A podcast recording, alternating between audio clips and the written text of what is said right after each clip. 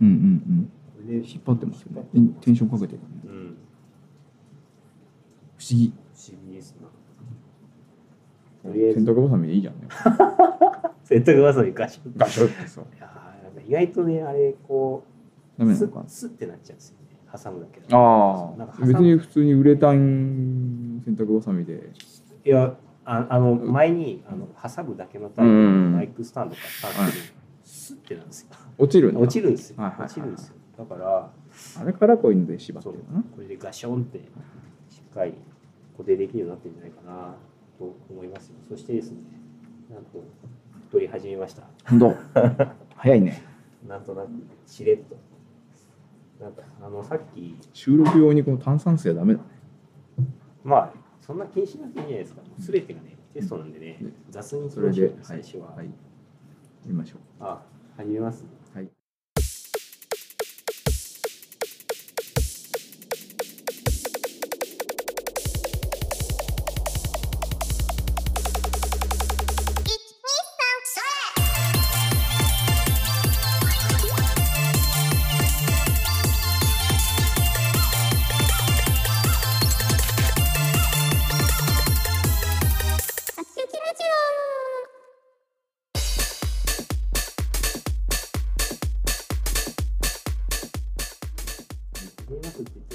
ないんだよね。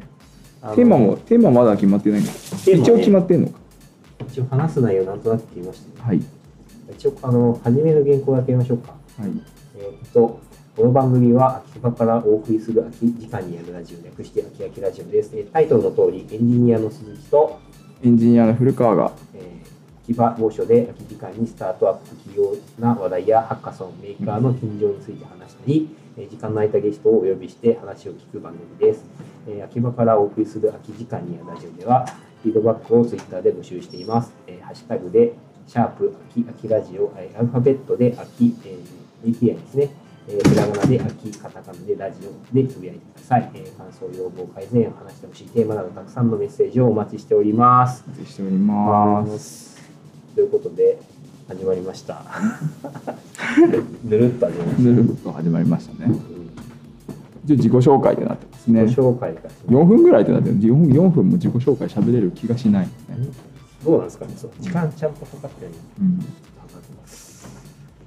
えーっと、おはようございます。でもいや別にざっくりなんで、そんなに気にしなくていいですよ。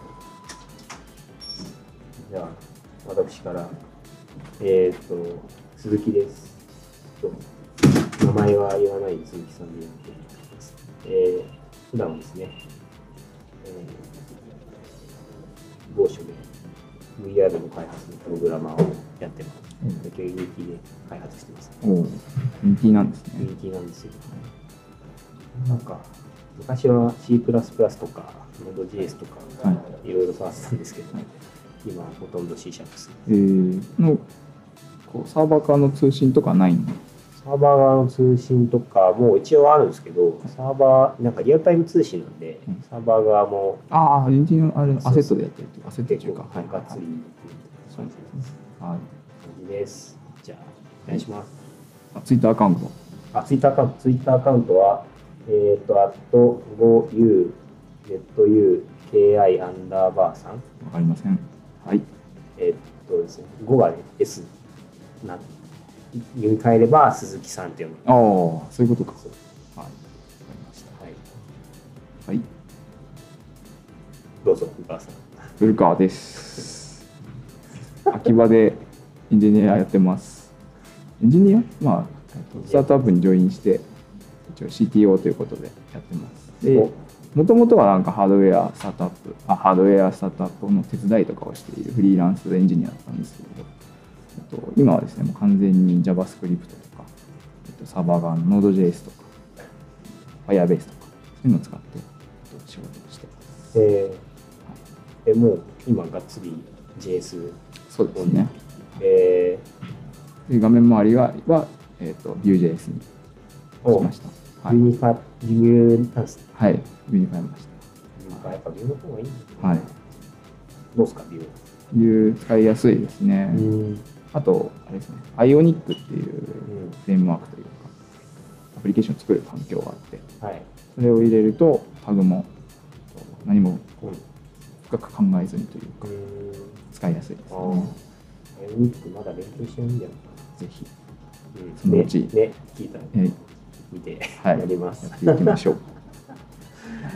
で、ツイッターのアカウントは t アンダーバーフル furu ですね。はい。はい、えー、よかったらフォローよろしくお願いします。お願いします。あクラスとですね、あの、ぬるっと始めすぎて、編集点とかないんですけど、ジングルをどっかで入れます。あ、しまった。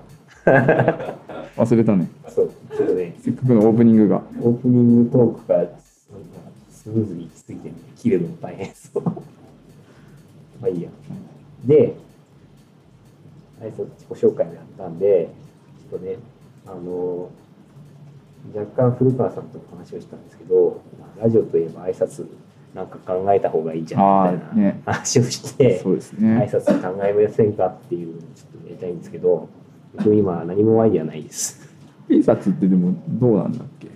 まあでも今のこのさ、最初の方にやった、こんな感じ、でもちょっと長いよね。これをもう少し。でもこれでいいんじゃないの？挨拶。初めの原稿、最初のこのさ。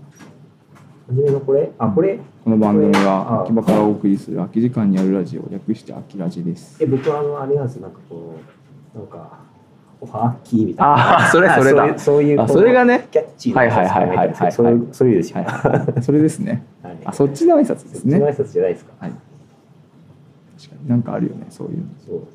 まあ、あの、こういうエンジニア系のポッドキャストで挨拶はあんまりないけど、ラジオではある。考えてもいいし、なんか浮かばなかったらそのままでいいけど。なんかないかな。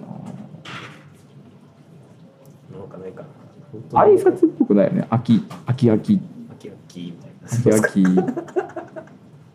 いね、お便り、お便りで、何々さん、何々さん、秋秋って言って、こう始まる。始まるやつ。何々さん、何々さん、こんにちはじゃなくて。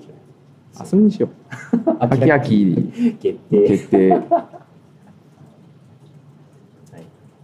思ったより早く決まっちゃった。これ本当に言うかわかんないけど。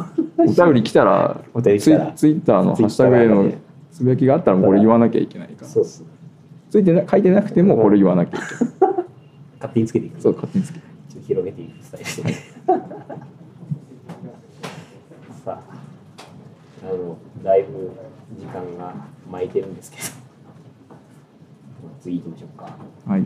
あのーですね、僕、あまずこの2人の共通点みたいな話してないんですけど、僕のイメージ、ハッカソンとかイベント系だと思うんですよ。うん、そうですね。ハッカソンで出会って、まあ、なんとなくうん秋葉原、秋葉界隈にそういる。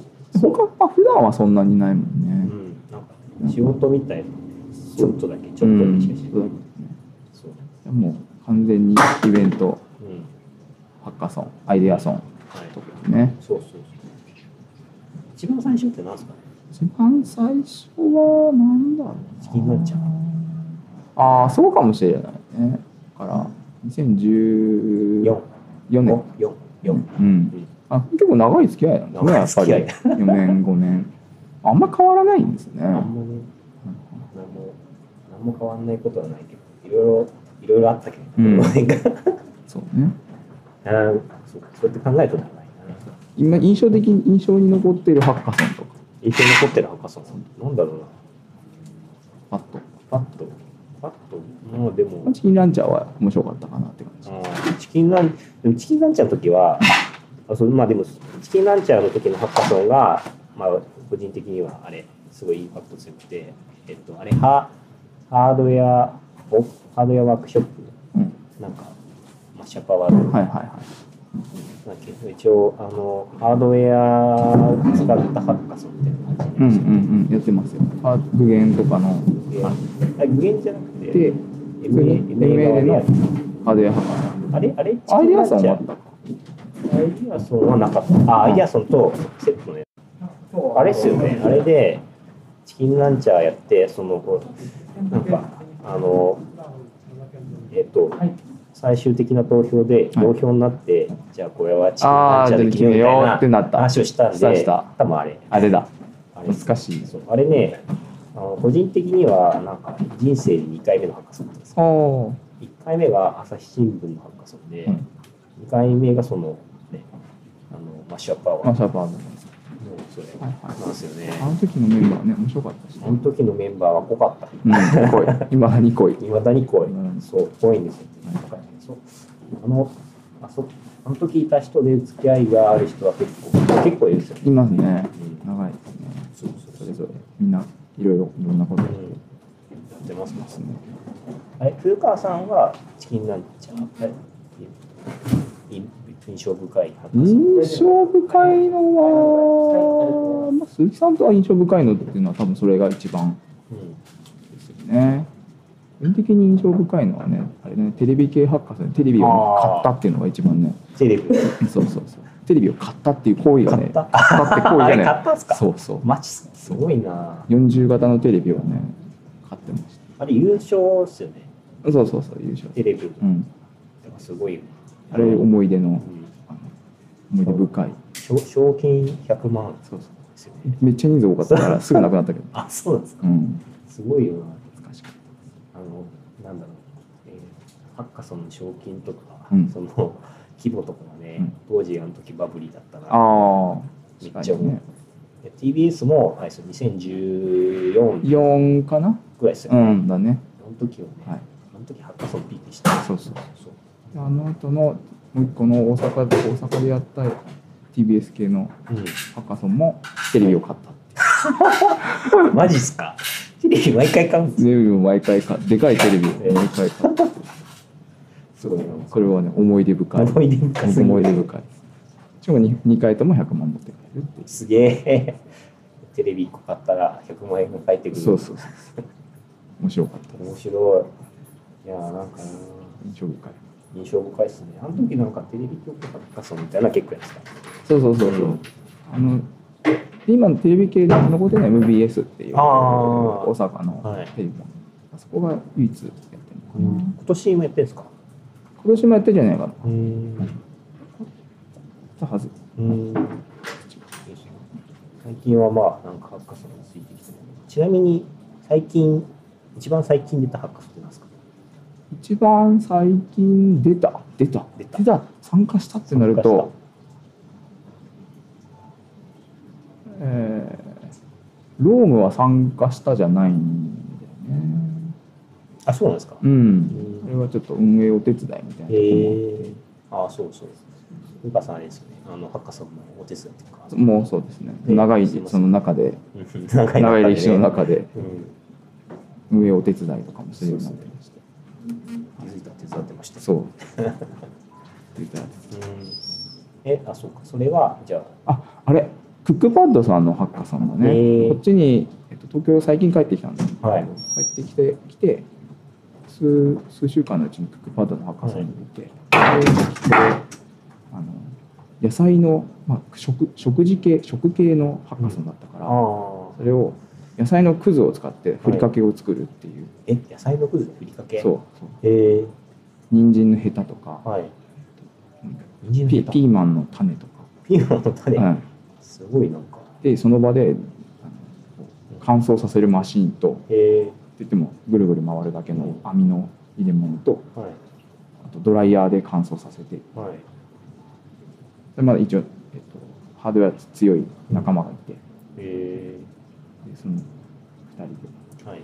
二人で？2人じゃない3人です。三人で。へえもう一人女性の人でしょへええそれはその乾燥する機械を？その場で作ったんです。作ったの？うんそのそのなんかでも1日しかないハッカソンで。うん一日でそれ作ったんそうそう。マジっすか？なんかえあるよ。あるよ。そのさハードの人が持ってきたってことですか？そうそうハードの。へえすげえ。飯田さん飯田さん。飯田さん。ああ飯田さん。はい。はいあの有名な。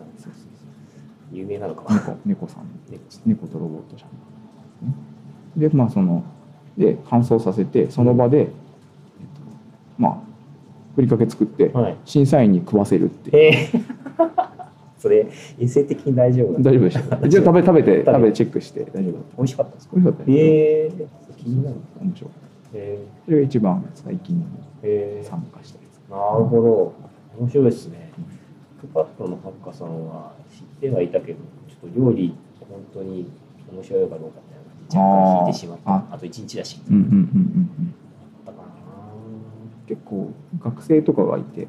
はい。案外なんか真面目な真面目な真面目というかちょっと難しいことをやろうとしてたんだけど、あまりこうものとかは完成しなくていいハッカソンでしたね、うん。アイデアソンアイデア発表だけ。あー。まあ、一日だからしょうがないですよ。えでも面白かっ面白い面白そうでした。けどちなみにですね、僕が最近行ったハッカソンは、あのミュージックハックデーたおおはい。あの LINE でやってたんですけど、はい音楽一応音楽をテーマにしてなんかあの一テーマ決めてそれでそれをテーマに沿って作れみたいな感じなんですよね。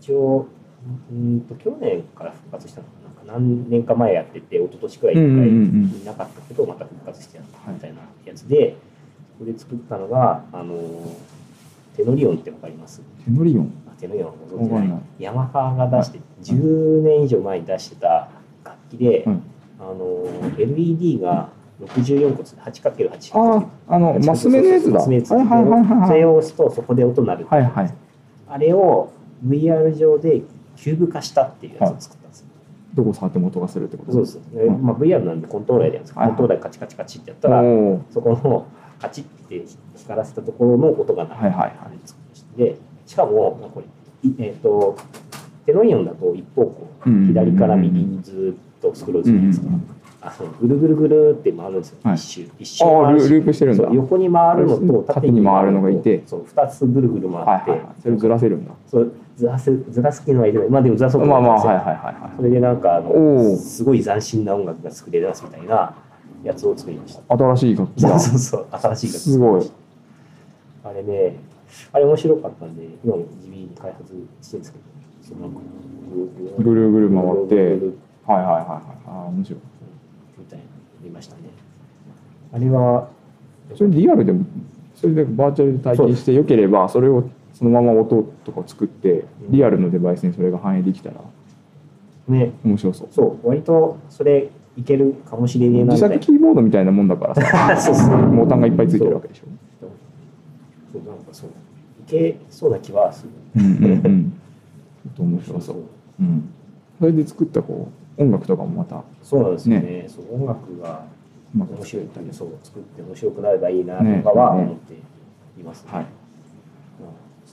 あのー開発を続けているのでまた完成したら、500 256のうん、何倍？6個？6倍？いやえそうなんかえっと結局 16×16 は置けなかったんで 8×8 のえっと6面にしたんですよね確か、なんでなんか200な556あじゃああんまりとそのサイズ感的には変わらないんだ。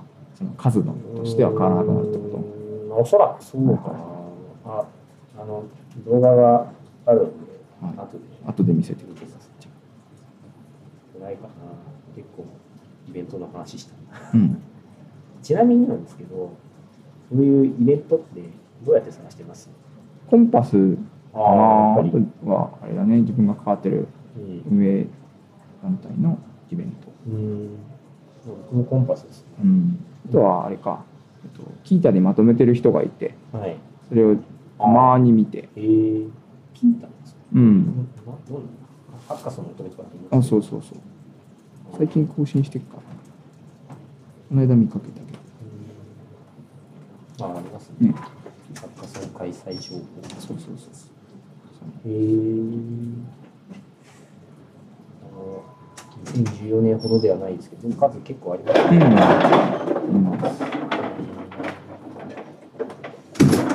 ちなみに僕はね、コンパス以外にも、ちょ PTX とか見てます。ああ PTX 見見見こう見るのがこう大変でめんどくさい。ちょっとねちょっとね、うん一覧しづらいですよね。そうそうまあ基本メールが来て、会ってみる感じです。はいはいはいあの、ミュージックハックでは PTX で募集してそうああそうなんですねコンパスだと見つからなかったです。まあ MA 系は大体コンパスです。うんあと、まあ、探すと、最近はま見ないけど、ドアキーパーとかはいはい見たり、時は見なくなりましたねそう、最近あんまり見なくなっちゃった。うんなんだろうそうそうなんで、コンパスか PTX ですね。同じようなもんだとでもまあ自分はきあれがギターが入ってるぐらい、うん。うん。聞いたり見てそうまあ、見て見てる人もこのまとめてる人がいる、ああ、まとめてる人か。ら、うん。そうそうそう。いるいた時に。うん。ちょろっと出てみようかなって思う時ってどんなことですか？予定が、まあ、合えばみたいな。合えば。うん、ちょっとなんか幸運今年の今のうん。後半は全然出られないけど。あら、そうちょっと。うん、うん。年か。年。年の後半っていう話といえば、なんか、こう、ハッカソン界隈かどうかわかんないですけど、MA で言うと、今、シュアップアワードのあそう終わったんです。終わった？そうマシャバード終わりましてあそうなんです。よ ヒーローズリーグっていう別な名前になりまして。そうなんです。あれですよね。あの、このラジオ一応、あの、えーっとですね、なんていうの？来週配信しようかなと思うんですけど、はい。あれ、このこの週の週末、14、15にハカソンやります、うんやりますね。ヒーローズリーグ。うんヒーローズリーグです。あヒーローズリーグに変わりまして。ので、まあ、ちょっとアワードっていう言葉がちょっと今やってる活動と合わなくなったので、うんはい。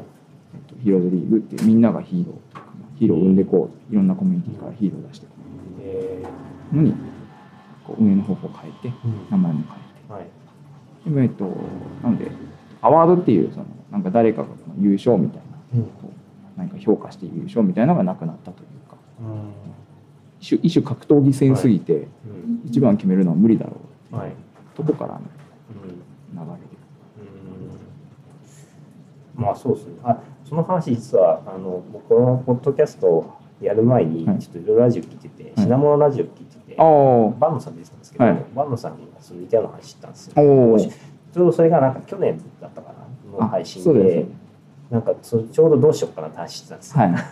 で今年ついにそのヒーローディズに変わったそうです変えましたうん。変わったん。ですなかなかね、なんかそのその時も、あのえーっと、賞を決めるのどうかみたいなので、参参加者側どうみたいな話してうんうんうんうんうん個人的にも、賞、まあ、これなんか個人的に出る側としても、なんか優勝とかあるとモチベーションは上がるけど、うん。確かに、技性すぎるなって。そう。なんかねモビリティ対サボテンウェルロボットとかさ おかしいでしょ。全然全然ジャンル違うでしょ。あとなんかこう弓とかさ。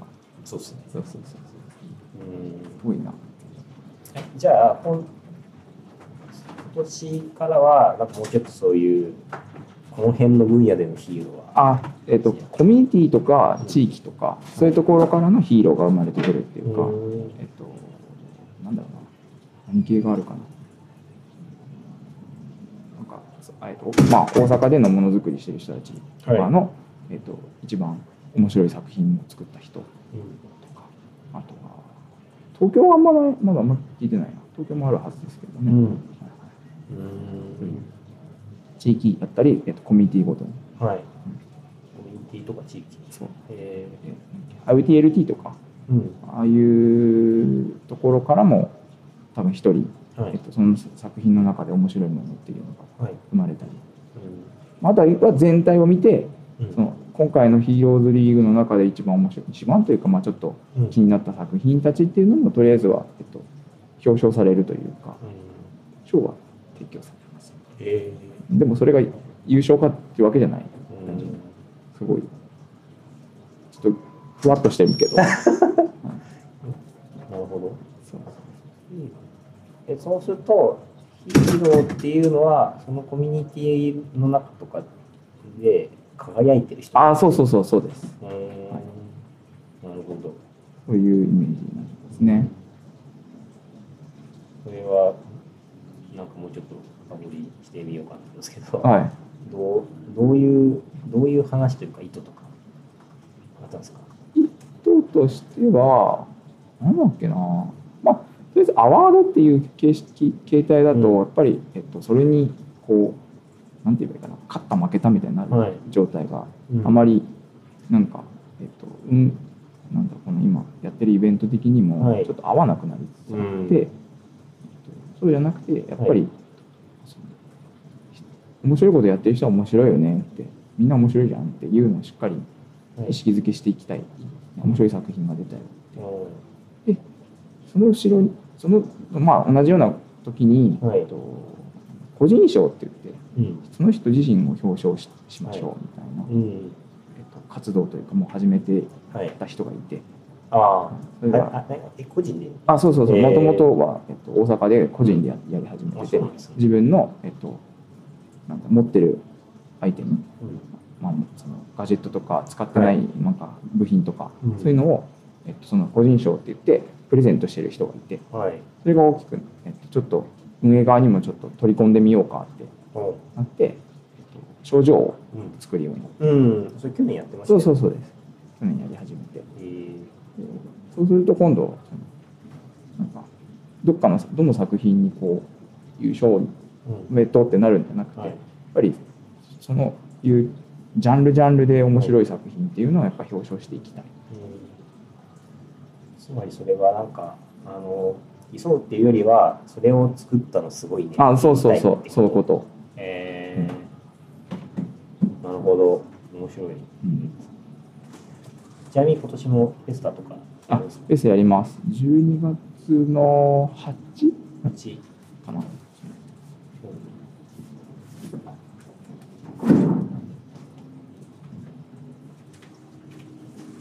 12月の、はい12月のあ7、8どっちかな。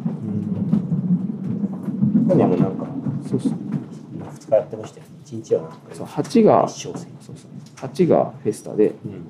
日曜日ですね。で土曜日がセカンドステージ。はい。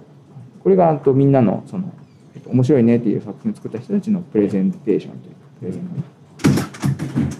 聞けるのと、まあはい。体験できるえー。えーそうかちなみに今年の MA の締め切りはいつでしたっけ？いつだろう。まだ情情報出てつい昨日。る昨日、昨日一昨日出たはずですね。えー、フリーノーズリーグでしたっけ？えー割とホットな話題だった。そうそう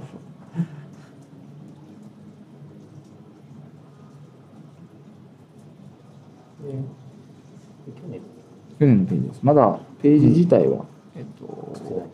うんうん公開されてないかなあえっとはい。11月の5日まで11月5日まで。はいお1ヶ月間うんいろんな余裕があってのはい。セカンドステージですなねるほど。ちょっとね、そしたら、そこに向けて、今年もなんか、なんか作ります作りかたいですね。ぜひぜひ。ぜひ作りましょうあと、このラジオを聞いている方どれだけいるかわかんないですが、ぜひ、ぜひ応募を応募してくだ応さい。よ募してくださいあの。ハッカソンとか参加しなくてもうん作品を応募できるので、はい。そうですね。はいなんか、そう僕も去年、あの、出したんですけど、うん僕はなんか、1週間前か2日前くらい。いや、1週間目やったかな。なんか土日で頑張って作った。おおすごいそって感じで出したんで、はい、あのそんな感じでも大丈夫なので、ぜひ見てみてください。ぜひ参加してください、はい。はい。えっとですね、これだいぶ喋ったんですよ。ということで、この辺で今日は締めたいなと思うんですけれども、えー、唐突に始まった、これは、一応第0回っていうのを使いにしたいんですけど、はいどうでした？もう普通に、うん。うん、話せはできるけど、うん。話すことはできるけど、はい。ネタはつきそうだなっていう 感が今ねそうっすしてきた。なんかね、いきなり1回、一回目、0回目、最初から濃い話をした気がするな。うん、どうしたらいいんだろうね、うん。ちょっとね、ゼロ回目なかったことにして1回目をやるっていうのが、まあそうっすね。はい。もうあり得る。あり得る。し、あの、なんだし、どうなんだろうな。これで、えー最初で最後ってですね可能性をね否定できない。うん。まだ。でも個人的には各週で年内8回くらいはやりたいああうん。いいですね。さんが大丈夫大丈夫です大丈夫です大丈じゃあやっていきましょう夫はい。かね、ぜひ。ぜひこんな感じでやっていきたいと思います。はい。あのゲストをみたいなことを最初に言ってるんで、はい。ゲスト来れるかわかんないけど、ゲストを考えていきたい。ゲスト。ねこの空いた時間が早い時間だからねこの時間に空いてる人そんなにいねえだろういないだな大体みんな似てんねん。はいちなみに今、ええーっと、8時かな。8時8時です。これよかったら、えーぜひぜひ連絡をください連絡ください。よろしくお願いします。じゃあ、えー、と締めに行くんですけれども、えーとですね、最後に秋葉からお送りする、えー、空き時間にラジオではフィードバックをツイッターで募集しています。えーハッシュタグでシャープ秋秋ラジオアルファベットで AKI ひらがなで秋ひらがなカタカナ、カタカナでラジオでつぶやいてください。えー感想、要望、改善案、話してほしいテーマなど、たくさんのメッセージをお待ちしております。あとですね、あのー私のツイッターアカウントで質問箱を作ったので、はいそちらにあの投稿していただいても大丈夫です。はい何でもいいので、っていうか、なんかないと続かないかもしれないので、ぜひ応募してください。お願いしますお願いします。最後になんか人があります？ない。特になしはい、今日は以上になります。ありがとうございました。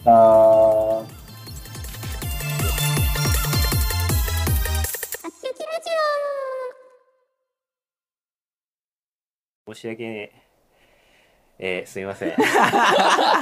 これはこれでこれはこれでもう一回話が変わるけどまあ話変わるのはしょうがないかな。これできたよ非常に申し訳ない。笑ったよっしゃリハーサルした 長めにこの適当にやるラジオなのにリハーサルしちゃったよ。リハーサルしちゃったよ。これリサリハーサルするとねちょっとね難しくなるんだよね。そうね。もうリハーサルしたってことをネタにしたいもんね。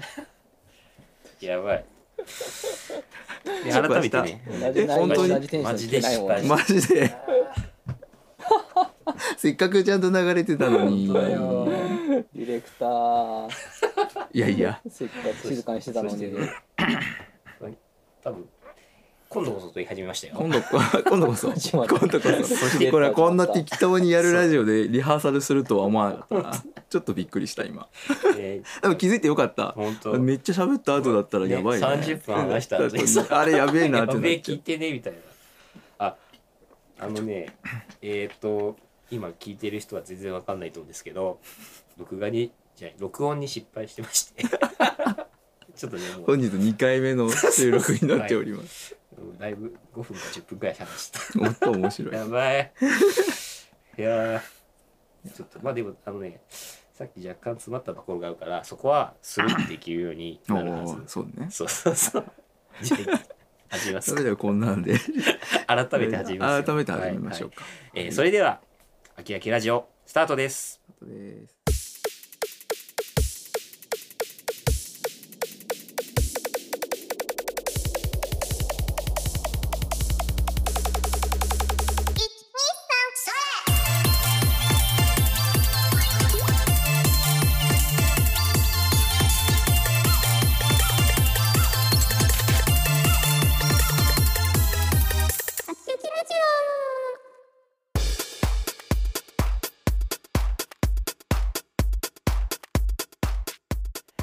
の番組は、秋葉からお送りする空き時間にあるラジオ、略して秋あきラジオです。タイトルの通り、エンジニアの鈴木と、エンジニアの古川が秋葉原某所で空き時間にスタートアップ企業の話題やハッカソン、メーカーの近所について話したり、え時間の空いたゲストをお呼びしてお話を聞くコーナーです。あ、コーナーじゃない、番組です。秋葉からお送りする空き時間にあるラジオでは、フィードバックをツイッターで募集しています。えーハッシュタグで秋秋ラジオ、アルファベットで大文字、AKI、ひらがなで秋、カタカナでラジオでつぶやいてください。えー感想、要望、改善、話してほしいテーマなど、たくさんのメッセージをお待ちしております。お待ちしておりますはい、えー、改めて第1回で1す。回目ですあれはい3回目じゃない？そんなことはない。そんなことはないですよ。1回目ですね、1回目です。あれ？大丈夫だよね？大丈夫ですよはいはい、いや、ちょっと、あの、さっき失敗したんで、録画ちゃんとできてるかね、気気温がない。ちょっともうちょっと見やすくしよう。はい。で、えーっとなんか話したいことってね、まずね、前回の反省でしたっていう。あうん聞いたよっていうそうさっきも話したけどそうでねすね一応一応自分でも聞いてうんなんかまあ何もなんだろうない状態で話してはい。ちゃんと流れてるというかまあ、ね。うん、流れがあったなーって思って、そう。面白かったんだけど、うん。うんうん、よかった。たただまあね他の人がどうあそうそう。来てるかは感想聞いたってですうん。ね、気になるところ。あまあでも感想って意味では塚谷さんがねはい。つぶやいてた。ああな。そうね。つぶやいてくれてましたね、う。んありがたい。ありがたい。の先輩なそう先輩ですね。シナラジの先輩がそうシナラジの大先輩がね、してもらっつぶやいててもらった、はい。どっかでねゲスト呼びたいです。あ呼びたいですね。ね。はい、ぜひぜうん。ひ呼びましょただなんか朝はきついっつってましたね。う、みんな朝は来てくれ朝なはい来てくれないですね。ゲスト出たいって言ってくれる人は何人か。いるけど。ね。うん。そう、朝朝7時半とか無理だって無理だってね、はい。まあ確かにな。呼ばれたら困るよな。そうそうそう ちょっとでも夜バージョンとかやってみたい、ね。夜バージョンねやってみたいですね、そう。うんあの夜だったらねごご飯食べたりとかねそうそうそうそう。その後にねちょっと、できるんでねね。やっていきたいですね、はい。あっていうのとあと僕も友達にね聞いてもらいまして、はい。フィードバックをもらったんですけど、はい。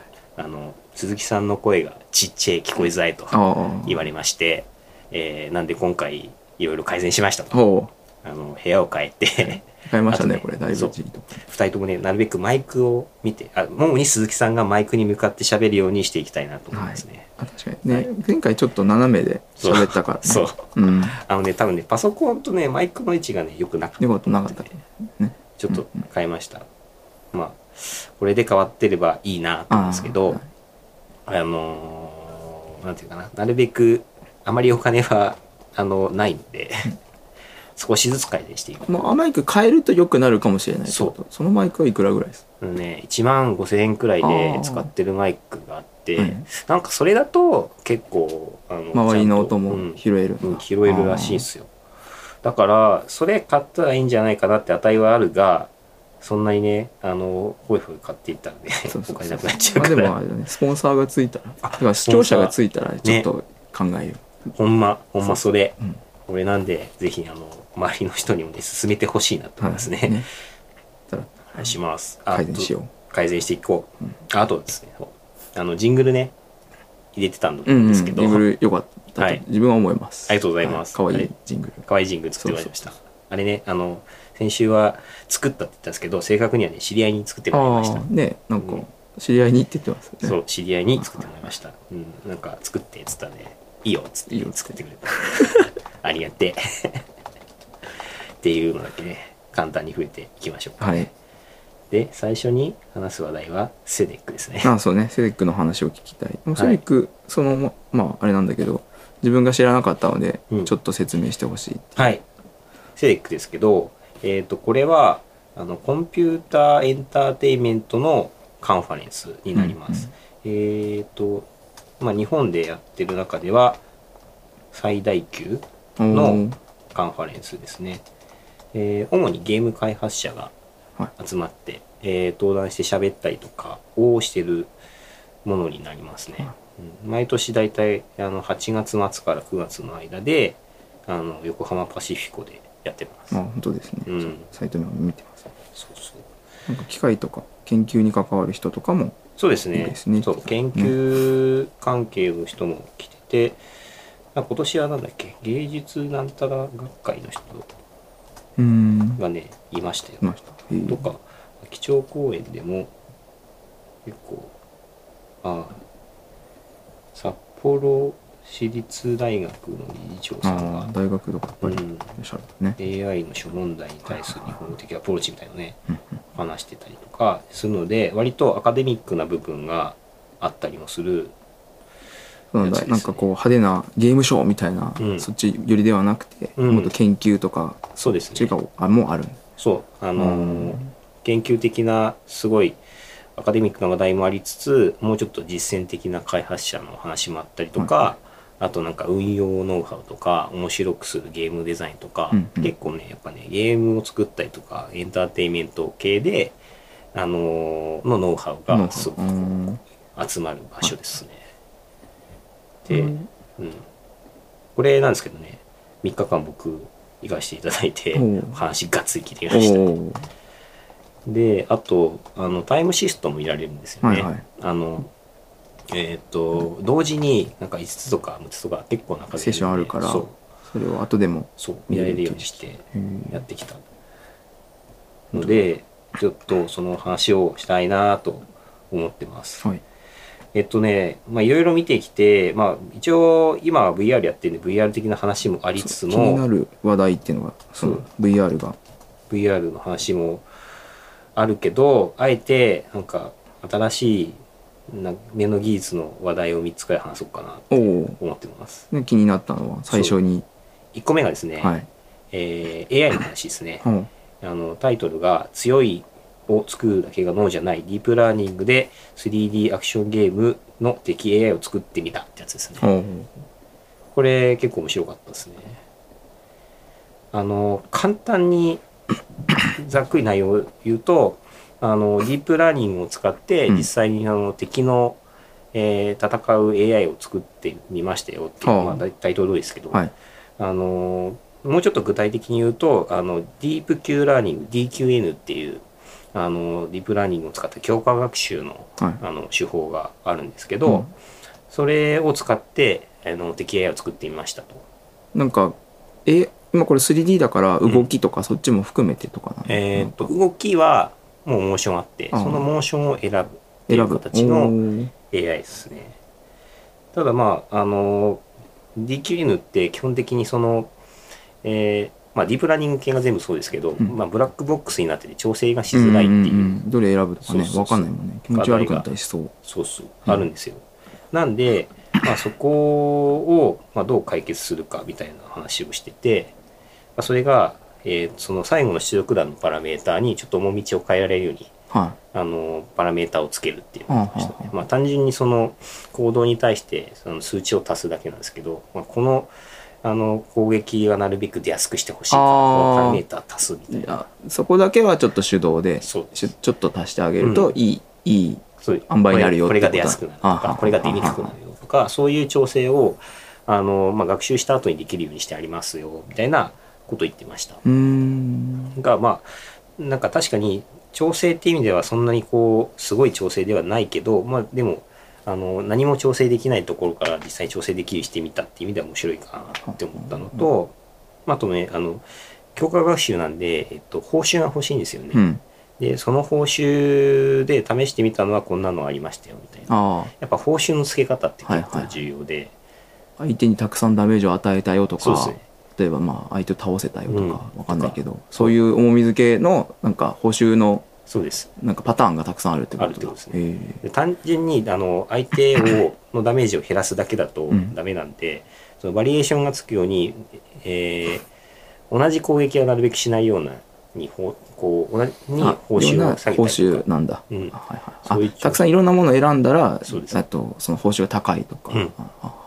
みたいなことをやったりとかしてそれっぽい動きをしましたって言ってこれ動画で紹介していてちょっとこれスライドには出てるかわかんないですけどあの、えー実際にセッションで見てた動画ではそれっぽくあのキャラクターが動いて面白いなって思いました。っん。ていうのがね1個目。はいはいとちょっと見て。あとね2個目がブロックチェーンの話ですね。なんか古川さんが先週先々週どっかでブロックチェーン気になるみたいな話をしてたんで、うんうんうんそのブロックチェーンのネタを1個持ってきましたあのブロックチェーン自体はブロックチェーンゲームとか3つ4つくらいかななんかセッションやってて、まあ、でその中で唯一あの、はい。見たセッションなんですけどこれはあの A トラストっていうのはもともと ABEX がなんか出資してる技術会社 ABEX テクノロジーだったかな。うん書いてある、うん。ABEX テクノロジー。の人が喋ってる話で、まあブロックチェーンを使ってあの、まあ、デジタルコンテンツをあのもっと希少性を上げられるように証明書をつけましょうみたいな話をしてました、いろんな人、まあ、結構うん、そういう話題にはなるけど実装まで見見えてるのあんまりなくて、うん。多分これそうやって名前ついてるってことはきっとつそうっすいてるんだね。つけてるんだね。あそう実際にあのー 実証流通とかそういうのやろうとしてるんだね、エーストラスト。やった事例も紹介しててあの例えば VTuber の,、はいこれ間違ってたけど東雲めぐさんだったっけな、はいはい。が描いたイラストだったかサインだったかをうん。限定10個であの販売しますと。でその、えー証明書まあそのそこにブロックチェーンの証明書がついてるんであの他では買えないもうコピーができない証明書ですよみたいな。あ証明書がついあたありましたよ、はアイテムですよみたいなそういうのをあの販売するっていう。おおどうやってあれするんだろう。ああそうか。専用のアプリみたいなのがあってそこで表表示できますよとかってうん。そういうことなのかな。みたいですね。うーん。本当だ。なる10枚限定のデジタル証明書そうそうそうう。ん。これはい。これ聞いてふーんって思ったのが、うん。そのまあ、デジタルデータっていう、まあ、コピーしやすいうんうん。ものをブロックチェーンを使ってコピーできないような希少性の高いものにするっていうことをやろうとしてんだなってういうんことですね。またはコピーされてもお前が所有者じゃないんだよが証明できるってことだね。そうですね。例えばね、うん。なんか現実で考えるとそのえーっとなんかダイヤとか、指輪買った時にあの鑑定書みたいなのつくじゃないですか、うんうんうんああいう感じのやつをデジタルでやるみたいはない。感じですね。あともう一個のあのこれ聞いてて思ったのがその A トラスの元が ABEX 音楽業界じゃないですか、うん。やっぱその音楽業界ってそういう権利とか希少性っていうのをめっちゃ考えてるうん。あの業界だなっていうのをすごく思っていて、うん。例えばその音楽って基本的に稼ぐ時には著作権とか、うん。まあ大体著作権か。はい。原版権みたいなので、そういう権利で稼ぐんですよね、はいはいはいでこのセッションでもすごい最初に権利が大事なんだって話をしてるんですよ。あなるほどなって。あの音楽業界ってやっぱ権利で稼ぐんだなって思って。でその権利の中の一つでやっぱりその、えーあれですねデジタルコンテンツに証明書をつける、はいはい。ブロックチェーンがあの音楽業界に注目されてんだなっていうのをいやまあでもやっとって感じもす雰囲気的にはするけど、そこに気づいたんだろうね、なんかね業界的なところで権利を、えっと、担保できなければそうですね、難しいんだなって、まああまあ昔からあるのか権利自体はね。そう権利を持ってて、で多分もう昔からずっとその違法コピーとかではい。悩んでたと、うんうん。あのーまあ音楽とか、まあ、映像関係って簡単にコピーしてそれでうん。満足度、ユーザーの体感は全然下がらないっていう特性を持ってて、だから多分その俺が持っているっていう権利が重要なんだなって思いましたね。で一方でじゃあゲームでそんな話するかっていうとしないんじゃないですか。うんうんうん。そのウェブサービスとかね、はい。あれなんだろうなって考えたらウェブサービスってその作った会社でしかその体感が提供できないっていう。仕組みしか。仕組みしか、はいはいはい。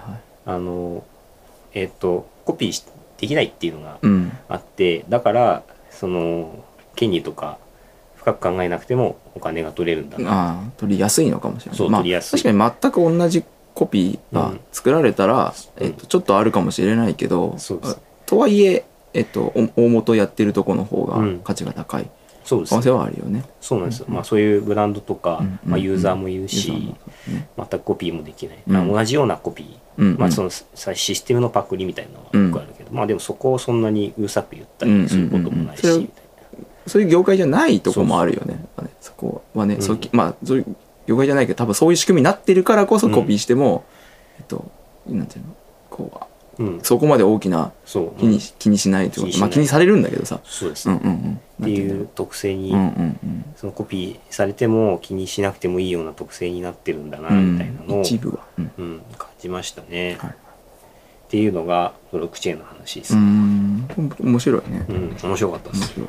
所有権が明確にできるってすごいなって思うあのそうそこでね希少性が上がるからそこでお金も高くなるね、うんうんうん。あれはね結構面白かったです、なるほど。ブロックチェーンのその使い方の一つで具体例があったなって感じでしたね、はいで3つ目。3三つ目がえーっと 5G でゲームはどうかあそうそう気になるこれも。しておきたい。5G 最前線、ちょうどね似たような話題をしてた。したんであマジっすか。うんえどんな感じですか？なんか 5G になると、うん。その街中とかでも、うん。そのまあ今今も実は 5G でできることって、うん。室内では可能なんだけど、うん。外出ると、うん。えっと、同じようなことが体験できるようになるんじゃないのとか、はい。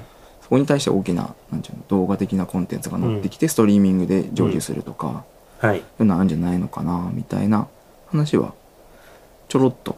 してますよね。うんでなんか 5G とかでよく言われる3つのキーワードで低遅延、えー同時多接続あとなんだっけ、うんうんえーあともう一個。読むかでなんかそのキーワードのように言われる 5G の3つのキーワードなんだっけ。ななんえー、低遅延。う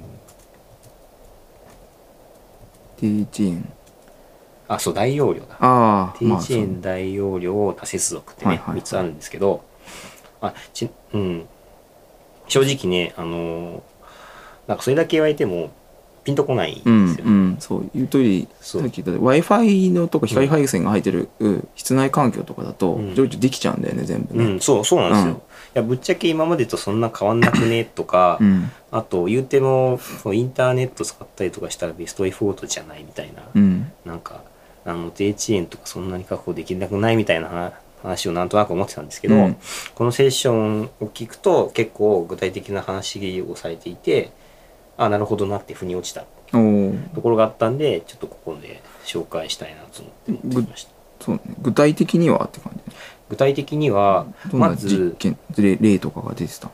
えっ、とまあこういう仕組みですよって話をしてましたね。5G の回線がこういうふうになってるんです。よ、はいはいはで 5G のまあまずその、えー、とキャリアで 5G のなんていうのかなネットワうん。ークを組んで、その中で動く分には、まあ、確かに低遅延だし、いうんうんうんうん。例えばフレッツ網みたいなノリなのかな、そうですね。いうキャリアの中の、えっとまあ、ゲートしない、うん。どこにも行かない。どこにも行かない,、はいはいはい。そういうクローズな通信であればあのーで確かに保証してできますよって話をしてたのと、あとあのー、まあ、低遅延のあの根拠っていうか、えー要素技術として言ってたのが、えっと、エッジでなんだっけなキーワード。を 忘れちゃった。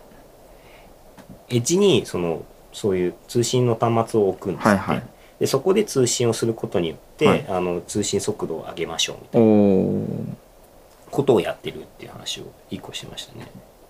あのキーワードが出てこないマクロセルと高い周波数のスモールセルとの間での通信安全性に確保えうーんとどこだっけ？え持続性や移動性を確保。ああちっちゃいのがたくさんあってそれ同士がまとまっててで大きなそうですね。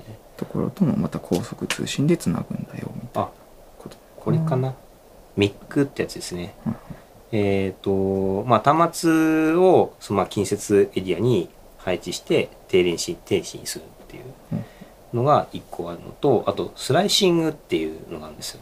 それはそのえっ、と、まあ、使用するあの帯域をあらかじめ確保しておいて、はい。そのコンテンツに応じてこの通信はなるべくああそこを選ぼうとそうかそう。いうふうに今優優先制御をそういうことか何でもかんでもそのお同じところを使うんじゃなくて、はいなえっとデータ内容によって内容のうん種類によってそのパイプを変えるというか、そうですねそういうことするんだね。まあ、なんか内容を見るっていうよりかはまあここからの通信ははいこの,、はいあの帯域を確保しますっ確保しますって。ていう感じでやっている。でまああの通信もものによってはとにかくたくさんデータを送りたいってパターンととにかく早く送りたいっていうはいいろいろパターンがあるので、違うね。そういうパターンで分けられるようにしてありますよみたいなのが 5G の特徴らしいですね。はい。あそれはそれをするとやっぱ基地局というかあのうん、間にいるやつはあれだね高速で動かなきゃいけなくなるよね。サーバーみたいなものだね。うんになると。はいでこれで、えっ、と、低遅延と、えーあとまあな、まあ、切りづらくっていうか、うんうん。適切なあの通信環境を提供する。経路を選ぶからうん。良くなるよと。そうですねん。ちょっとうまく説明できてない感じもあるので、ちょっとぜひスライドを見ていただくと分かりやすいかなと思ったりします。でも興味ある？面白い、ちょうどあの自分でも少しうん。仕事でね、使っているところと関わったりしてたから。うん、ですよね。うん、まあ、やっぱ 5G って注目されてて逆に注目されすぎててそんなにって思うんですけど、うんうんうん。一瞬そのなんかソフトウェアを提供する側からすると、うん。そんなにその今できることと変わらないかなって思っちゃうんだけど、うん。多分本当に外出た時とかはい。を考えた時には大きくうん。変わるんだろうなって思うんだよね。そうですね。例えば渋谷の真ん中での、での高速通信ができたら、うん。やれることは多分大きく変わって、とかもあるしまあ一応 VR の業界に言うとやっぱりその VR に使うととにかくその速くて安定した通信ができるから、そのまあ、同時に同じ人が、えうん環境にー入って。環境に入って体験するみたいなことが簡単に簡単にというかよりその現実味を持ってできるんじゃないかみたいなことを思ってるのが多いです。多分 VR とかもあれになるんじゃないかと思うよね。サーバー側レンダリングに変わって、全員がだからサーバー側でレンダリングされてうん、それを単純に自分で、えっと、ここで成就あのストリーミング的に成就するだけ、そうですね。クラウドゲーミングですよね。あそうそうそう。そっちの方に行くんじゃないかなって。で、えうん。端末側はどんどん小型化していけるっていう、はありますね、うん。そう VR の業界の人たちは今のデバイスがめちゃくちゃちっちゃくなることをそうそう。めっちゃ考えてるんでまあ、そういう未来。つながるよね、うん、あり得るな、現状で室内だけだったら、うん。VR ぐらいの室内だけだったら実は本当に今すぐにでも光ファイバーはい。と w i f i できちゃうものだけど、外に持ってきたいとかなった時に変わるんだろうね。外まあもちろん外は、あの断然通信も良くなるし個人的にはまあ中でもあのよりなんだろうまあ何もせずにか、えっと、うん意識せずに高速に通信できるんだ。ああなってくんじゃないかなってそっかそっか思いますね。なんかんで今の話とかで多分そういう未来を見越してなんかマイクロソフトがあのーまあそういう A M A MR か、うん。関連でいろんなサービス作ったりするのかうんうんうんうんなみたいなことは思ってますね。そうね。KR 系のね、KR 系の、まあ、MR かうん。まあクスリアリティって言われてるのとか、そうですね。はい。はい。確かに。うん、結構まあ Google も Microsoft もその 5G を見越して ARVR の世界を、うん。作ろうとしてる感を感じるみたいなね最近の情勢はありますが。そうだねそういうのになったら時にどどの端末とかどの環境を自分たちが持ってるかなで、そうですね。ね、変わるよね、変わってきますね、っうん。ていう感じですかね、うん。セデック面白そう。ですよね、うん。そう面白いですよ全然み本当に知らなかった。まあ名前そうなんですか？うん。名前とかこういうのがあるのは知ってるけどって感じ行ったことはないし。うーん。もともと自分そういう系の人じゃないからちょっとあるね。そっか。うん、まあねまた毎年やっていて多分来年もやると思うんで、それであのよし行けそうであれば、ああぜひご来たい。ください、うん。ははい。あとね時間計るの忘れていマジで？た まあでも取れてるから大丈夫はい、よしじゃあ次の話題いきますか、うん。技術書店。あこっち行きます？それやりたい。ああでもショールームも面白いけど。そっち行きますか。先にショールーム？あショールームじゃあちょっと話したい、けどあんまり話すことないけどね、まあ、たまたまあの、うん。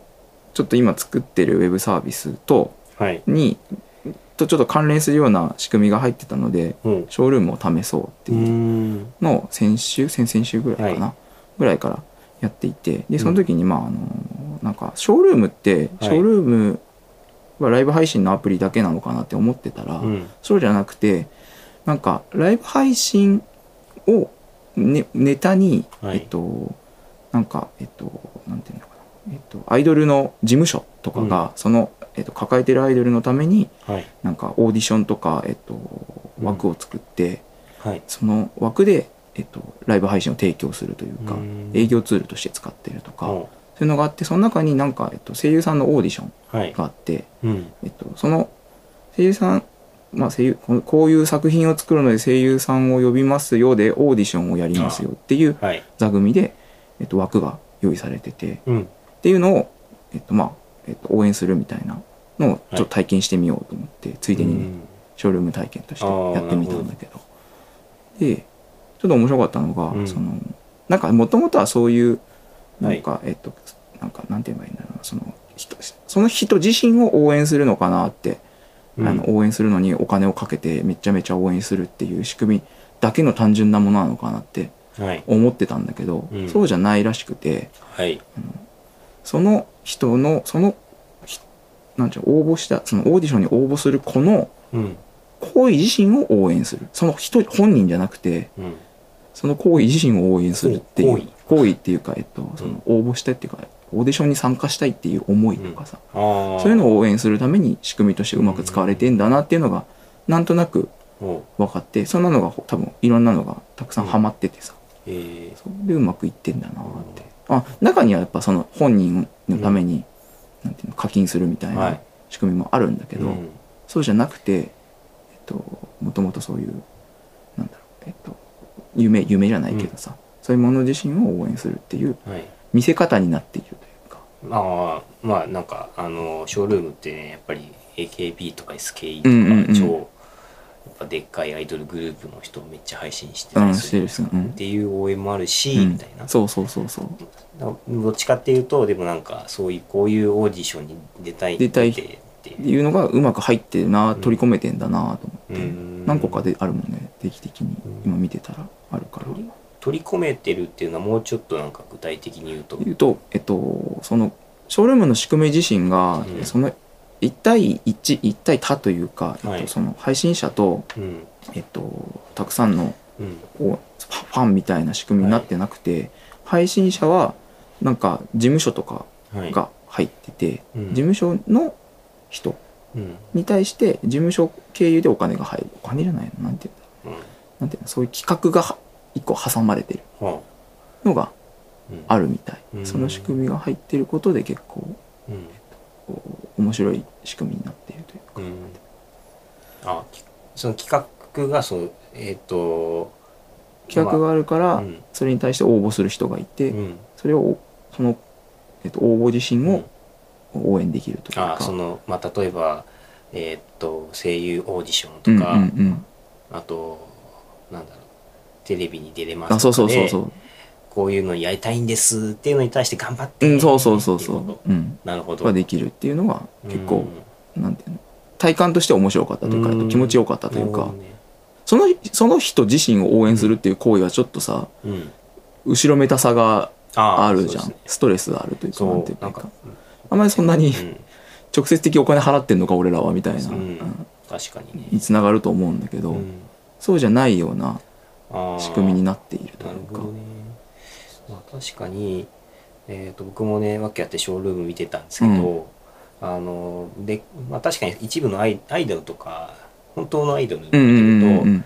めっちゃこう、タワー立つんですよ。ああああタワーってあの1万ああ円、ああるね。1 1万円のゴールドのタワはいはい。はいバンバン立つんですけど、やっぱあれを見てると 結構、あのーなんだろうな、え自分はちょっと後ろめたいなみたいなうんうんうんうんうん。感じはしつつ、あれはだから結構その営業営業じゃないななんかこうその自分アピールのためにってものだよね、そうですよね。もっとわ自分のことを知そうそうしてほしいみね。たいな、まあそれもでも、えっと、仕組みとしてはやっぱりうまく組め組めてんだなーっては思うけどね、うん課金アイテムとかでもそうですよね。うんっていうのもありつつ、まあでもなんか、まあ後ろめたいって思ったりするんですよ。まあ、深さんともうそうんですよね。うんそうっていうところで、あの、まあそういうイベントとかでこういうのになりたい、アイデオーディションで勝ちたいんです、ん。選ばれたいんですっていうところに、じゃあ頑張ってっていうところが、まあ取り込めてる。ああそうそう。なるほどね。そう。うん。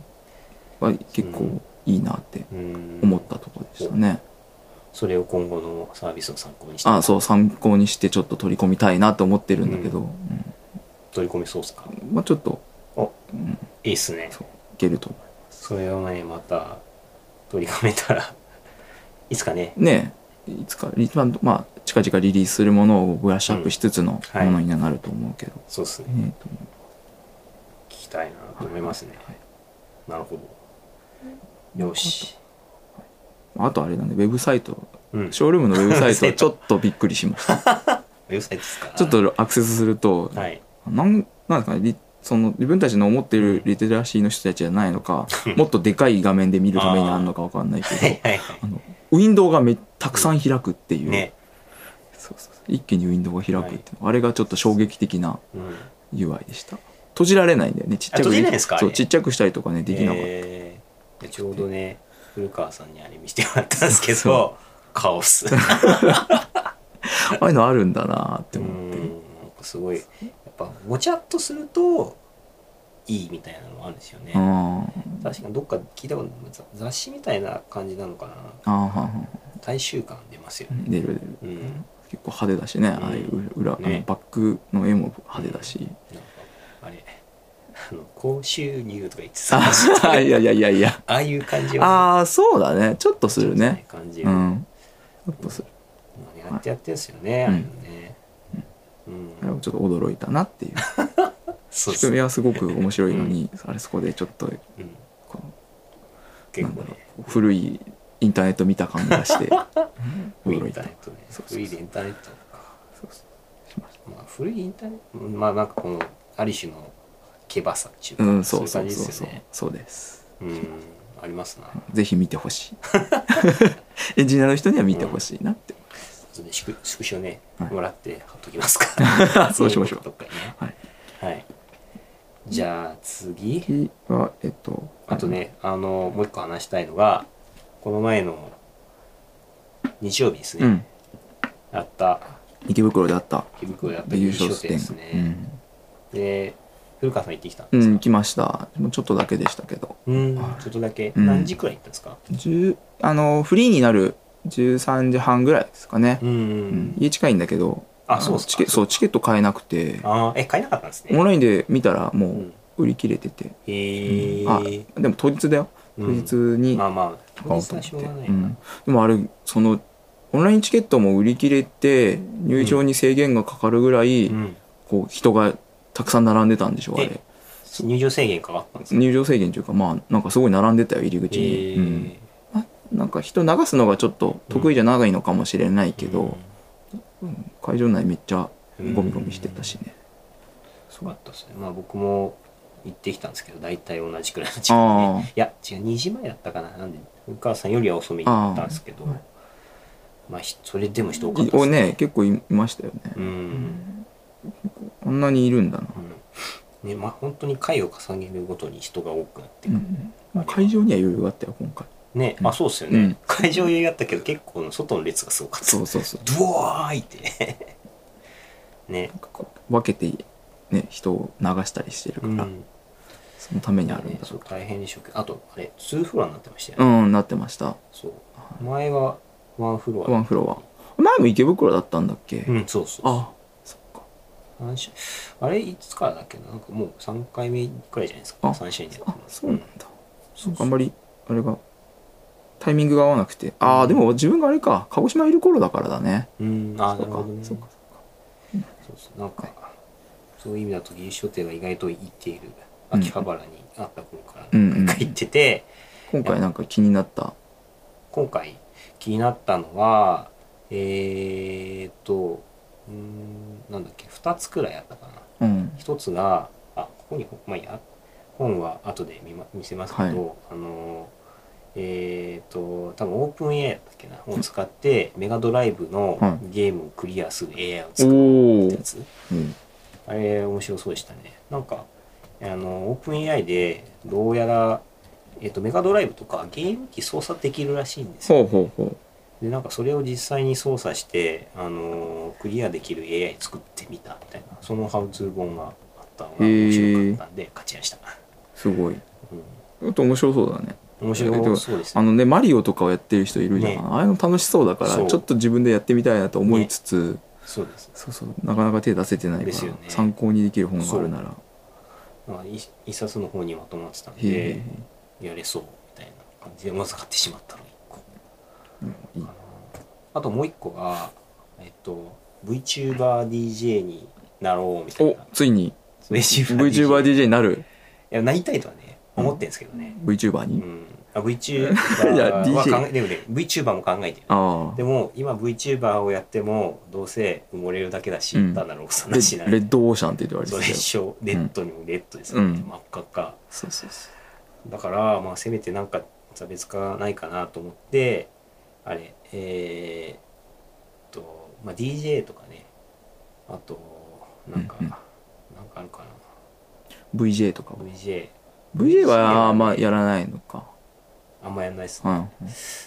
とか、まあ、作曲はしない作曲じゃない。プログラミング。みたいな。そうそうそうそう。VJ でね。うん。リアルタイムでの。ね、いや出たらいいかなみたいなとー思っていたところであの、まあ、VTuberDJ の元祖じゃないかなって思うんですけど、まあ、DJ シャープネンって人ですよ。うん。その人がね本を書いてて、うん。これを買うしかねえって思って 買っちゃったんですよね。結構ね DJ シャープシャープネンは、うん。彼は23年前くらいからあの VTuberDJ やってるんですよ。へえ23年前っていうと言い過ぎかもしれないけど。でも結構前からやってて。うん。で、まあ、今こう今でこそ VTuber で DJ だったら、まあ、普通にやるよねみたいな感じですけど、まあそんな VTuber って何？みたいなことやってて。ーやってるキャラクターとして。確かなんか VR チャットかどうか、で DJ とかやってんすよね、はい。じゃあ自分でワールドというか箱みたいなワールドみたいな。ねでそう実際にクラブイベントみたはいいなはい。はやったりいしてるへえ面白そう。人のノウハウもうん。あって思わず買っちゃいましたね、はい。チャレンジできるかもしれうん。そう。チャレンジできるかもしれない、はい。やるかわからない、ない。そのうち「あきあきラジオ」でうん、やってみました。あやってみました、やってみましたやってみました動画はあり得る。あのねあり得るね。やってみたい。ちょっと真面目に考えるか。そうだな、ふかさんどうでした？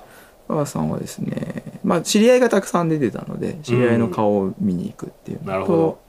あのでまはい。あ一応か何冊か買ってるんだけど、買っうん。もう欲しかった本というか、はい。M5 スタックっていうまあ全然仕事はウェブ系なんだけど、はい。今あのハードウェアでうんまあ、いろんなセンサーとか全部こう一緒になっているマイコン、はい。マイコンキットみたいはい。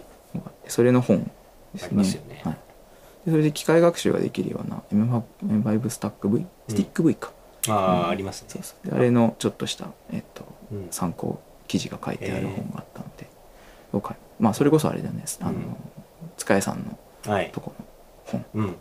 塚谷さんが確かに出してましたね。そうそうそうしなら。はい塚谷さんがいるのは知ったんですけど塚谷さんには会えず。合図でした。あそう。だなんかね知り合い何人か出てたんだけど、うんうん。結局一人も会わなかったです。混んでたからね本当に。混んでましたね。そうあと M ゴスティック V はい。あの機械学習とか画像処理できるやつあれも持ってるんですけどおね。おあれでもなんかあの中に入ってるのが MSP32 じゃないから、うんうんうん。ちょっとなんかプログラミング特ち殊違うんだよね。まだね次なんか次出るやつがあの一緒に載ってるって書いてあったよ、あのうん。w i f i モジュールも込みでの、はい。えっと機械学習できるようなあタイプが出るって。あ w i f i モデルそうですね。w i f i ついてるらしいというね。そうそうプラスかな、うん。そうそう。聞いたけそれができるとまたちょっと環境が変わるかもしれない、そうっすね。それこそエッジでなんか判定してアラートだけ上げるとか。あれできちゃうか。そうあれ結構いろいろできそうなんですよね、うん。あでもなんか予想よりはできないんだよってあの言ってた。あのそうですか。そうそうそう。ちやっぱ小さなモデルを入れて、はい。そのモデルについての判定とかだから、そんな複雑なことはできないよ、うんまあそうですよね、うん。なんか多分基本的に画像処理ってそうそう。そん画像認識か認識だから。になっちゃったりはするんでしょうけどね。うんなんかねあのまた先週の話ですけど、うん。先週じゃない前回の話ですけどねあの MA で出すやつに使いたいな。ああ、ねぜひぜひね使うん。ってほしい、そう、ん。あれ系もいっぱいね、うん。出せるといいかもしれそうっすね。ないあれで印鑑系を作ればいい。印鑑？印鑑。どどういうこと？印鑑。あなんか印鑑ってどっかで見たこ今年なんかあのヒーローズリーグはですね、うん。あれなんですよ。印鑑が印鑑？作品が何個かで出るっぽいので。マジっすか？そうそう。あそうかもうお応募始まってるそうそう IoT プラス印鑑みたいな。なるほどね。そうそうそう。なんでぜひ誰か。印鑑か。印鑑印鑑の話だとねちょっと広がっちゃうけどあの僕実は今年サウスバイサウスウエスト行ってきたんですよ。であのーえっ、とそこのトレードショーで、あのーあれ電通が、うん。電通なんですよ。日本の企業なんですけど、はい。なんかハンコ班だっけな。ハンコハン？ハンコ班って話してて、自分の顔が印鑑になる。ええやつ作ってまして。で実際に そこであの印鑑も作ってくれるみたいなはことやってたんですけどその印鑑がさらに面白くてい撮った印鑑をポンってやってアプリで、えっと写真カメラで当てると、うん。AR でその顔が出てくる。でまあ二重になってるんだ。そうです、まあ、それでなんか照明とかもできそうで面白いなみたいなものを作ってましたね本当だ反抗犯出てきた。ありますよね。ありました。そう、でもなんか AIAR うん、ああそういうことか。完全にプロトタイプ感はありましたけどまあ面白かった。ああポリゴンみたいな顔にしてそうそうそう。印鑑彫ってうん。それを写真で撮るとその人の実際の顔が出てくるんだよ出てくる。みたいなうん。表示なんだ。そうですね、えーそんな感じですね。実際その犯行自体は作るのに15分かかるって言われて作ってもらえなかったんですけど、おうなんかねあのちょっとした名刺サイズのカードはもらいましたね。ああ確かにこういうのあれだね。光造形とかでちょちょって作っちゃえばそんなに分厚くなくていいからうん。できちゃうのかもね。そのうでちきちゃいますね。うん。データ化するのがめんどくさいのかうん。都市はハンコがハンコは。キーワーハンドコがキーワードですよキーワードハンコか、なんかねで作ろう。ブロックチェーンとかも絡められそうだしな。さっきのああいうね、うん。あの証明書がついているはい。ね。何かとか、まあでもちょっと真面目になっちゃうね。真面目になっちゃう。真面目だけど。うんそう。MA はね、うん。真面目なやつよりもねネタの方がネタの方がいい。ブロックチェーンも確かにどうしても証明とかになっちゃうとね、うん。真面目に行きがちだからねそれをいかにいかに派手にするか。そうそう 映えるようにね作らないといけないですからねかな。はい。さてさて全体話をそんなとこですね。はい。しました。ちなみにちょっとどうだ。全然調べてなかったけどツイッターでメッセージとかってあるのかな。ちょっと検索しゲスゲストにゲストに来たいよって言ってい人がいます？ました。いやそれは。ちょっとお待ちを。いるかな。こういうの良い人がいるといいんだなそうだね。まあ今回の学びでじゃん。ハッシュタグで検索したらうーん塚谷さんのやつだけかな。ああそうですね。OK まああのですねえーぜひぜひツイートしていただけるとあの見ていくのでこれからちょっとエゴさ力入れていくのでねあの何でもいいからつぶやいていただけるとありがたいです。そんな感じ？はい。なんかどんなあでも例えばでもどんな質問が欲しいかとか、まあさっきどんな質問？のまあ技術的な質問とか。うん。技術的な質問そうですね。あ最近のまあそれこそブロックチェーンとか 5G とかまあちょっと専門ではないけどなんかどうなってるんですかって聞くでもいいし、うんうんうん。あと、まあ、かあイベントの感想とかでもね。ああ確かでも、にねこのハッシュタグつけづらいか。あでも感想を教えてくださいとか、はいはい。自分はこう思ったんですけどどう思いますかとか。かみたいな。あもあああるかもいいかうもね、ん、いいし。あと、まあ、一応秋葉からお送りしてるので、うん。秋葉の質問あでもいそうだね。秋葉界隈の質問。それでいつかねやろうと思ってるんですけどなんか秋葉原の美味しいお店特集とか。ああいいね。そう。あと秋葉原だったらここに行け特集はい。とかね、やっていきたいので、そう秋葉原にいる僕たちに聞きたいことおすすめの場所。場所。うん。ぜひあの質問していただければここで答えようと思います。はいぜひおはい。願いします、お願いします。じゃあ、もうね、多分だいぶ喋ってるので、うん。締めていきたいと思います。はい。えー秋葉からお送りする空き時間にやるラジオでは、フィードバックをツイッターで募集しています。ハッシュタグで、えー、秋秋ラジオ、アルファベット大文字で、AKI、ひらがなで秋、カタカナであラジオでつぶやいてください。えー感想、要望、改善案、話してほしいテーマなどたくさんのメッセージをお待ちしております。お待ちしておりますはい。じゃあ最後になりましたが何かありますか？ここの環境は録音にいいかもねう。うんん、ちょっとまあもともとここがね、録音とかね、そういう音あ関係そうだねそういう場所だもんねうんただちょっと息苦しいっていうのがある、まあ、ちょっとあのチェックしながら聞いてないんで、はい。後でチェックして、まあ、考えてありますが、うまくいったらこの環境で引き続きやっていきたいと思います。はい。およろしくお願いしま願いす。します。では、えー以上になります。ありがとうございました